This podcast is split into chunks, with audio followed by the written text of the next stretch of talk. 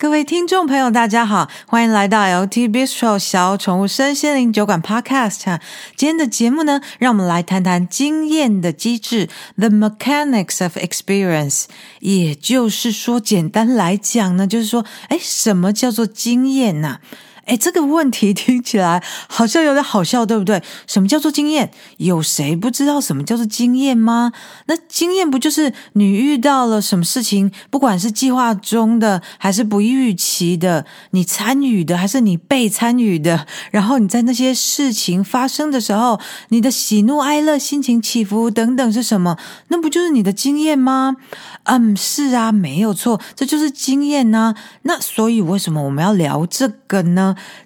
这是因为啊，嗯，如果我们人生过得还不错，还挺开心的，还挺满意的，那么就一切都很好啊，也不太需要学什么身心灵成长，对不对？但是呢，很多人生活里面其实心中难免有一些说不出的苦。那比方说，通常我们都会觉得说：“哎呦，我怎么那么衰啊？遇到这种事情啊？”或者说：“哎呀，我怎么那么倒霉啊？出生在这种家庭啊？”或者说：“哎，我怎么那么衰？老是遇。”人不熟啊，或者是啊、嗯，哎呀，我怎么那么可怜呢？哎，我小孩吃我的、住我的、穿我的，然后我讲什么都没在听的，哎，他或者说。哎呦，别人买股票都赚钱，怎么我买股票都套牢啊？那也就是说呢，常常我们觉得人生好苦，是因为发生一些事情，或是处于一些状态。那这些事情呢，跟状态不是我喜欢的，不是我想要的，不是我希望发生的。也就是说，那不是我想要经验的。那于是我的反应就是不太开心，然后呢，开始开始生气，或是。自怜自爱，觉得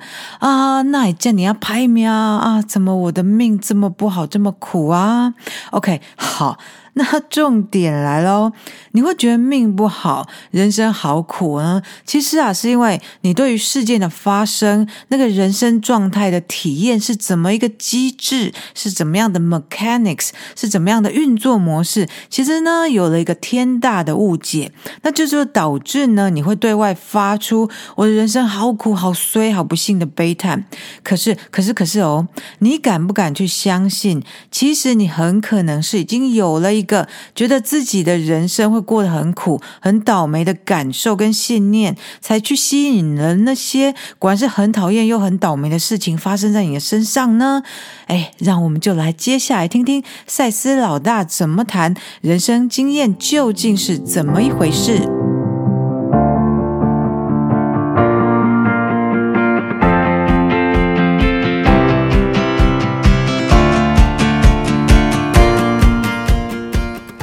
开始呢，就先让我们来开门见山破题一下哈，人生的经验体验到底是怎么发生的？那它的形成机制到底是什么？真相是啊，一个人的感受呢，引起了他所感知到的事件，然后呢，他才去对那些事件去做出反应。也就是说呢，你的感受，your feelings，your feelings，哈，其实才是最一开始的实相。然后呢，吸引了那些感受到对应到的事件，于是事件呢，才跟着从实相之中流出来。那这也就是为什么在赛斯的书里面一直不断。重复强调的，你创造你的实相，而这里面呢，包含了其实包含两个层面。怎么说呢？一个是什么事件会发生，什么事件不会发生，那这会被你的信念系统那个信念的滤网给过滤过。那另外一个层面则是呢，其实并不是说事件已经发生了，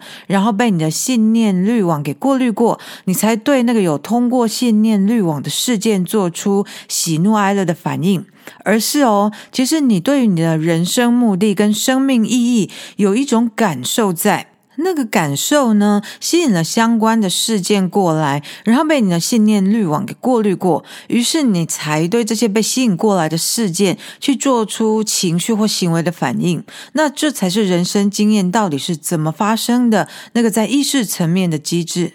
可是呢，现在哈，回到我们的日常生活中哈，就一般我们所以为的经验模式哈，因为我们都经过了社会文化洗礼嘛，所以说不管是在家庭里面啊、学校里面、社会里面，我们都被教导说要专注在一些很具体发生的事情上面。那比方说，我们在学校里面要学习呃语言嘛，要学习本国语、英语，以及嗯、可能现在小孩要学本土语文或是第二外语。还有呢，我们也是要学数学啊、自然科学、社会科学，还有健康、体育、科技等等的。那这当然是不可少的哈。就是，也就是说，我们花很多时间在学习将来出社会之后要怎么存活的各种技能，这样子。那其他呢，就是说比较跟存活或竞争没有关系的，比方说艺术课啊，这个终点上课终点处就很少。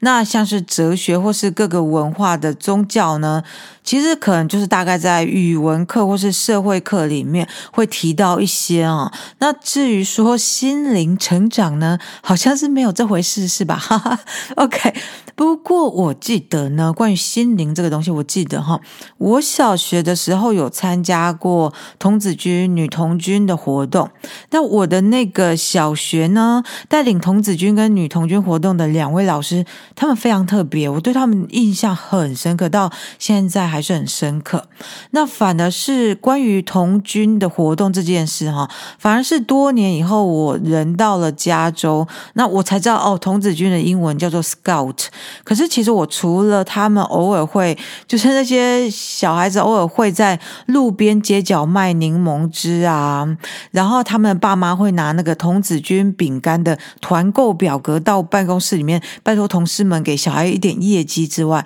我其实不太知道美国这边的童子军在做些什么哈。那我小时候的童子军跟女童军训练活动中呢，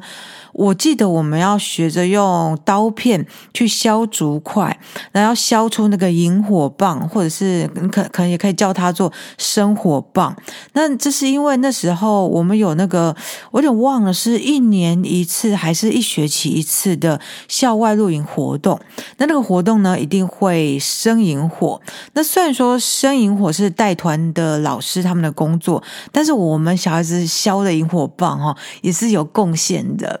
而且呢，大家要围着萤火跳舞，所以我们也是要学萤学跳萤火舞。还有就是我们那个童军装啊，就是呃男童军跟女童军有不同的童军装嘛，然后也都有领巾，但领巾是不一样的领巾，所以它会有不同的那个领巾领结打法。所以我们也是要学着去打好看的领结。还有呢，就是在童军的制服上面，因为童军也是就是像是。军军人军队这样子嘛，都是有那个制服，上面会有很多徽章这样子。那这个那些徽章其实对小孩子来说，诶，就就就看起来就有一种很特别的荣誉感，就很神气这样子。而且呢，我还记得在学校学萤火舞的时候啊，两位老师还会先精神讲话一番，而且他们非常严肃哦，不是说那种哦轻松玩乐学习的精神哦，在学这个童军的活动跟技能哦，而是用一种很庄敬又严肃的态度在学习。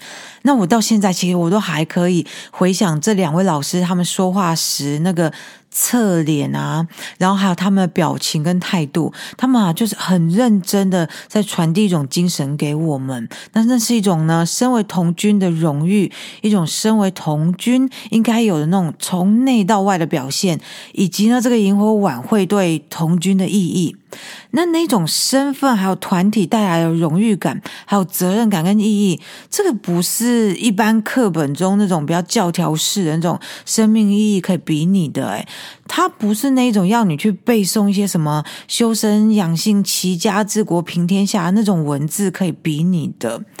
而且呢，我觉得哈，也就是因为这个身为童军有童军的身份跟意义，还有他使命在，所以才会让这些帅气的制服啊、徽章啊、萤火啊，还有那个野外求生能力等等这些仪式跟活动随之而发生了。也就是说，先有一个意义跟使命在，然后才会有后来的仪式跟活动的产生哈。所以说啊，我们现在尤其是在这个重视物质生活的时代，那我们往往已经被社会文化催眠到，去相信说我们的感受是因为我们对于正在发生或已经发生的事件的那个反应的结果。可是，如果我们真的要去了解我们是如何创造出自己的实相，其实就必须要有一种清醒的感觉。那那个清醒的感觉，并不是说哦，我现在并不是在睡觉，我是醒着的，就是清醒的，而是说那是一种，就是我我每天庸庸碌碌的人生，就好像是一场模模糊糊的梦一样。可是这时，哎，突然呢，这这这一刻，我有一种从人生的梦中清醒的感觉。而这种清醒跟了悟的感觉呢，就可以大大的改变你的人生游戏规则。也就是说，你看懂了哈，你的人生是你创造出来的，你是有主导权的，或者是呢，你认为你的经验是对于外界事物的发生去做反应的话，你会往往容易陷入一种被害者的角色感觉之中。但这两种感觉是截然不同，是完全不一样的哦。可是它的差别，你往内看呐，其实它那微妙的差别只在于你有没有对你的人生实相是如何被创造出来的，你的人生经验是在什么样的机制下而发生的？有没有一种清醒了悟的感觉？那当你从人生这一场大梦醒过来的时候，开始醒过来的时候，开始有意识的去掌握、去指挥自己去做让你开心的成就，你就可以在人生里面呢，那些感到满意的部分呢，对自己油然而生一种肯肯定感，I'm proud of myself 的那个自我肯定。然后呢，对于那些没那么满意的部分呢，你就可以有那个力量去提醒我自己说，这个是在在我的主观主导中去吸引而来的事件，是我主观让他们发生的。那因为呢，这些是属于我人生学习的部分，而有这种清醒的认知的话，你就可以勇敢的去面对这些我自己创造出来的伤痛、困难跟压力，而勇敢的呢，去扛起责任来面对他们。我们前面在谈经验的机制的时候，很强调生命的意义，而这件事呢，塞斯老大他在他的每一本书里面，其实也一直从不同的角度，很苦口婆心的一再的提醒我们要去问自己：我的生命的意义是什么？而你要往自己内心去寻找答案哦，然后把我的生命意义给挖出来。那以前呢，古代人啊，他们的人生比较简单。那有时候他生命的意义，其实就是宗教里面已经定义好的。那就说以，而且以前的文化，嗯，常常那个宗教的力量很大嘛。比方说基督教或者是呃回教，那。这这些宗教力量很大，那我们以基督教为例哈，其实你就是要当一个好的好的信徒，然后你当一个好的信徒之后，你就可以在离开人世之后可以上天堂，那个就是你生命的意义。那到底要怎么样才算好的信徒，可以拿到那个进入天堂门票呢？那就很简单，你就好好听神父跟牧师还有教会讲话嘛，然后乖乖照那些规矩过生活，这样就好了。OK，好，那如果不是以宗教主导的那种社会文化里面，生意生命的意义是什么啊？就不再是就是牧师或是神父或者是一些祭司告诉我们的。那在这样的状况下，生命的意义到底是什么呢？像那嗯，像是在。并非以宗教主导社会文化里面哈，生命的意义通常就是在于个人是不是能够做到一种功成名就，然后把家族的发展呢再去发展更大一点，或是呃就是协助发展，确保国家是不是可以扩张。那所以呢，社会它就会去制定了一个权威体制，来确保个人会遵循一种固定的游戏规则，来确保家族呢跟国家国族呢可以绵延不已。那这些制度呢，就比方说，嗯，就是父系社会里面很常见的家业都是由长子来继承嘛，是儿子而且是老大来继承这样子。那而且呢，儿子们也不是说想要去外面闯一闯就可以像我们现代那么容易的办到。还有还有就是我们讲婚姻好了。古代的婚姻呢，尤其是在比较有钱有势的人家或是贵族、皇族之间呢，也往往是为了两个家族互相的拉抬或是巩固势力，才有婚姻这样子。但是我们现在的生活跟以前很不一样了嘛。我们现在人比较强调个人性，那我们在很多元化的价值体系中，我可以去挑选我自己喜欢的路来走。而且我们的社交方式跟古人也不一样了，我们不再像以前那么依赖家族来建立关系或事业。而且呢，就是而且就是说，男男女女都可以自嗯到外面去自己去建立自己的关系跟事业。那宗教方面，比方说，我想要皈依某一种宗教，或是我本来有某个宗教信仰，可是我想要换宗教，或者是我完全不想要有宗教信仰，其实都可以。那在一个，或是呃，如果说你去一个文化跟语言都不相同的异乡生活呢，虽然说在现代还是会有挑战，但是跟以前来比，也已经变成是目前来说很多人都可以克服的那种挑战性。可是呢，在可是，在这个时候，在现代社会里面，其实我们也是有我们当代的新的问题。那个新的问题就是说，好，我们没有了以前那种绝对权威性的宗教领袖或家族领袖去告诉我、去规定我人生该怎么活。那我的生命意义到底是什么？好，没人告诉我。那现在我自己去找。那那那那我到底要追求什么？我的生命价值到底是什么？生命真的有那个功成名就跟子孙绵延以外的意义吗？那这其实就是好像说哈，古时候的人或是一些文化里面，我们在讲婚姻哈，当年轻男女到那个年代的适婚年龄之后，父母古代就就古代的父母就开始帮他们安排结婚对象嘛。那现代在开放的社会里面，年轻年轻男女就要自己去找对象。那也就是说，现代的年轻男女在找对象上面，可以去享受那个自由度，以及跟你挑选伴侣的那个主导权。可是，在享受这个自由度跟主导权的同时呢，其实也面临了一个新的问题，那就是说，那我到底要怎么挑选伴侣啊？或者是说，如果我们讲工作事业这部分哦，以前古代的人，女人结婚之后就相夫教子嘛。那如果没有结婚，留留留在家里做家事，那男人呢，继承家族企业，或者是说你想办法在邻里之间找个工作做。可是现代呢，在开放的社会，女人就比以前有更多的自由来决定自己的职场发展。那男人呢，要继承家业或是要往外发展的自由度也比较大，也大很多。于是呢，在享受这个自由跟个人主导权的时候，也是同样面临了一个新的问题，那就是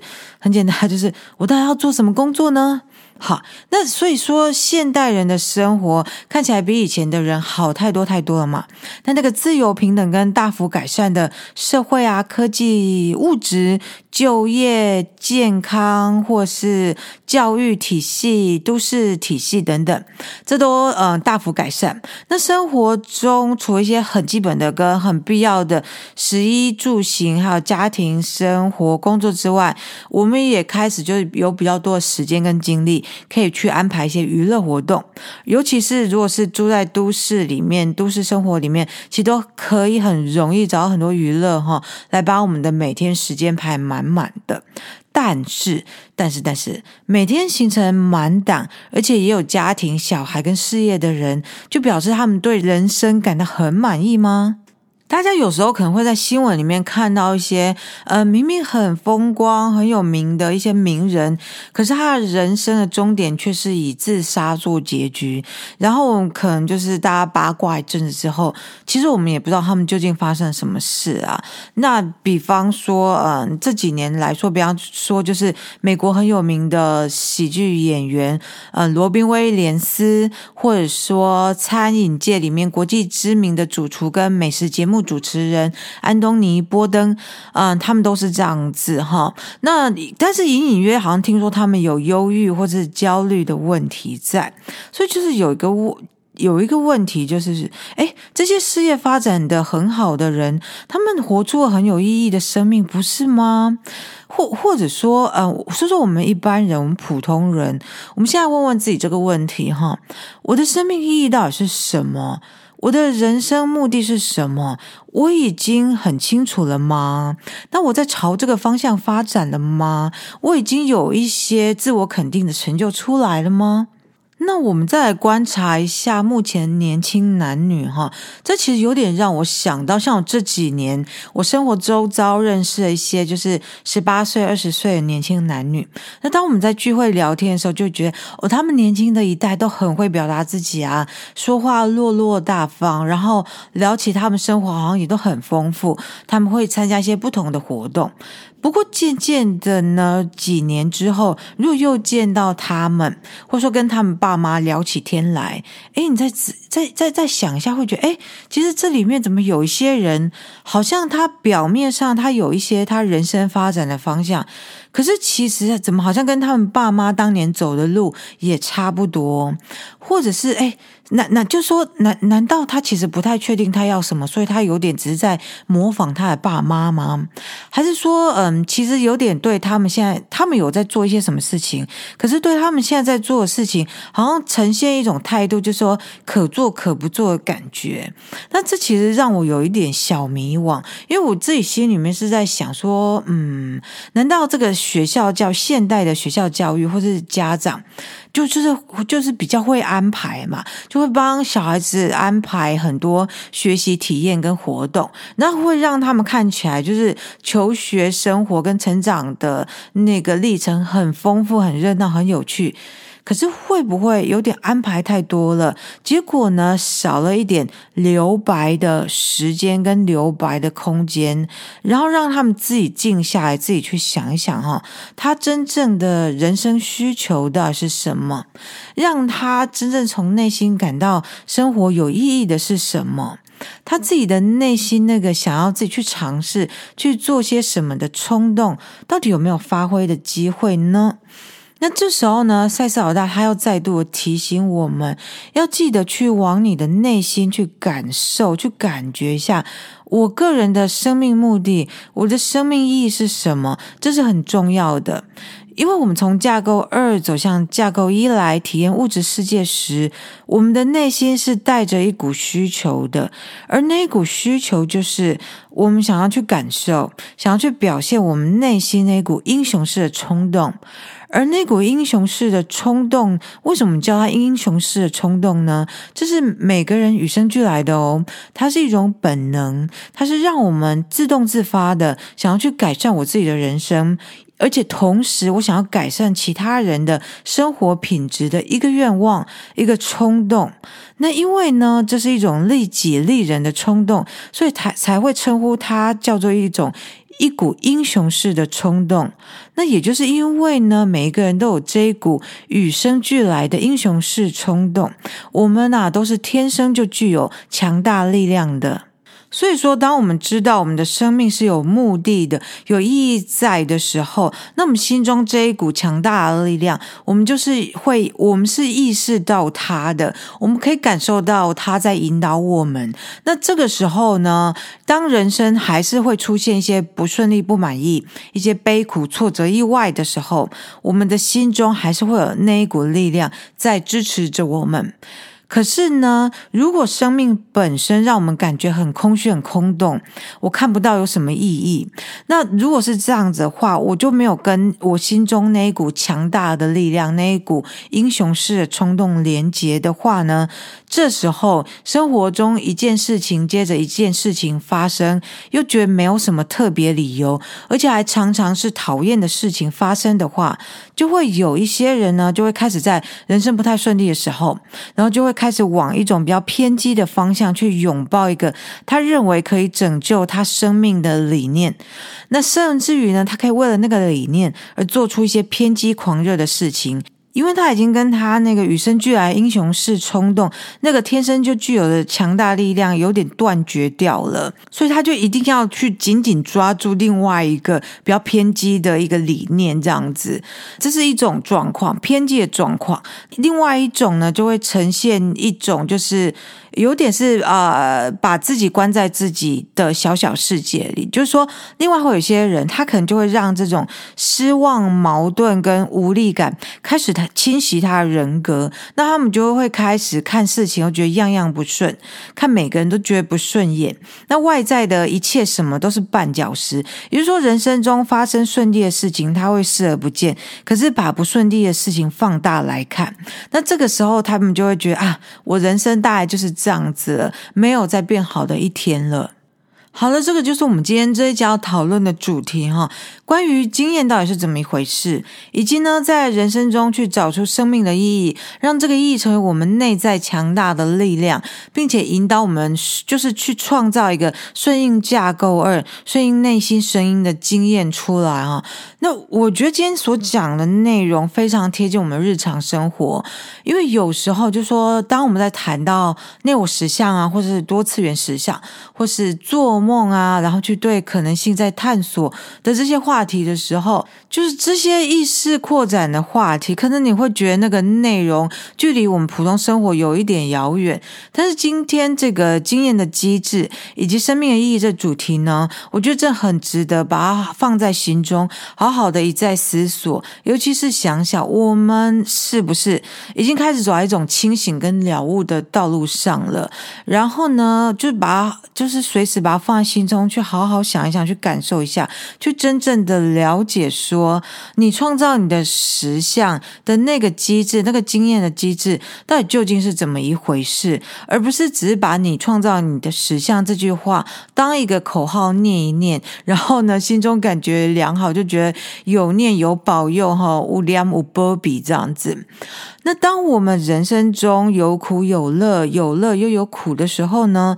我们是不是有真实的去面对跟检视我的信念系统，我的情感走向，是不是其实有暗藏一些矛盾之处？那我有没有认真的去发掘我的生命意义，容许它成为人生低潮的时期，让那个生命意义呢去支持我，然后成为支持我、引导我的力量？还是说，哎，我有没有可能已经在一种状态哈？我已经开始去逃避，要去面对人生目的啊、生命意义这种课题，而已经让一些无力感跟对自己失望的这种感觉开始去侵蚀还有吞噬我的人格了呢？还是说，哎，我会不会就是因为找不到人生目标，转而就是往一种偏激的同温层中去取暖，甚至于开始成为激进的一些狂热分子了呢